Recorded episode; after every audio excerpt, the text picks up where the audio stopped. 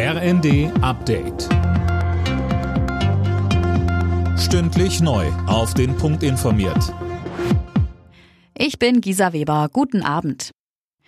Der ukrainische Präsident Zelensky hat Bundespräsident Steinmeier und Kanzler Scholz nach Kiew eingeladen. Ob sich das deutsch-ukrainische Verhältnis drei Wochen nach dem Eklat damit entspannt, bleibt abzuwarten. Kanzler Scholz ist in Sachen Ukraine-Besuch weiter zögerlich. Ich habe mich mit dem Bundespräsidenten darüber vorher und hinterher sehr ausführlich unterhalten.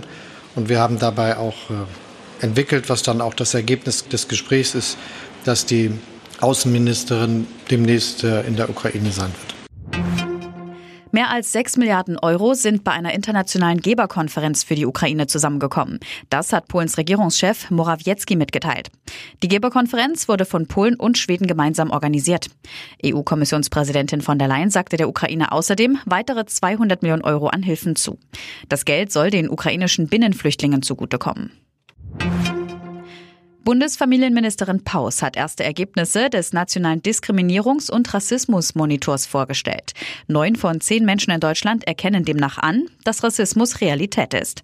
Die meisten davon sind auch bereit, sich aktiv gegen Rassismus einzusetzen. Paus sagte.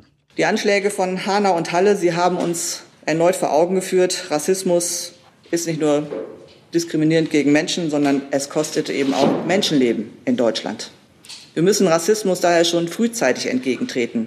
Sonst erwecken wir den Eindruck, Rassismus sei eben eine von vielen vertretbaren Meinungen in diesem Land. Nach einem halben Jahr auf der internationalen Raumstation ISS kehrt der deutsche Astronaut Andreas Maurer morgen früh auf die Erde zurück. Die Dragon-Kapsel soll um kurz vor sieben unserer Zeit vor der Küste Floridas im Atlantik landen. Alle Nachrichten auf rnd.de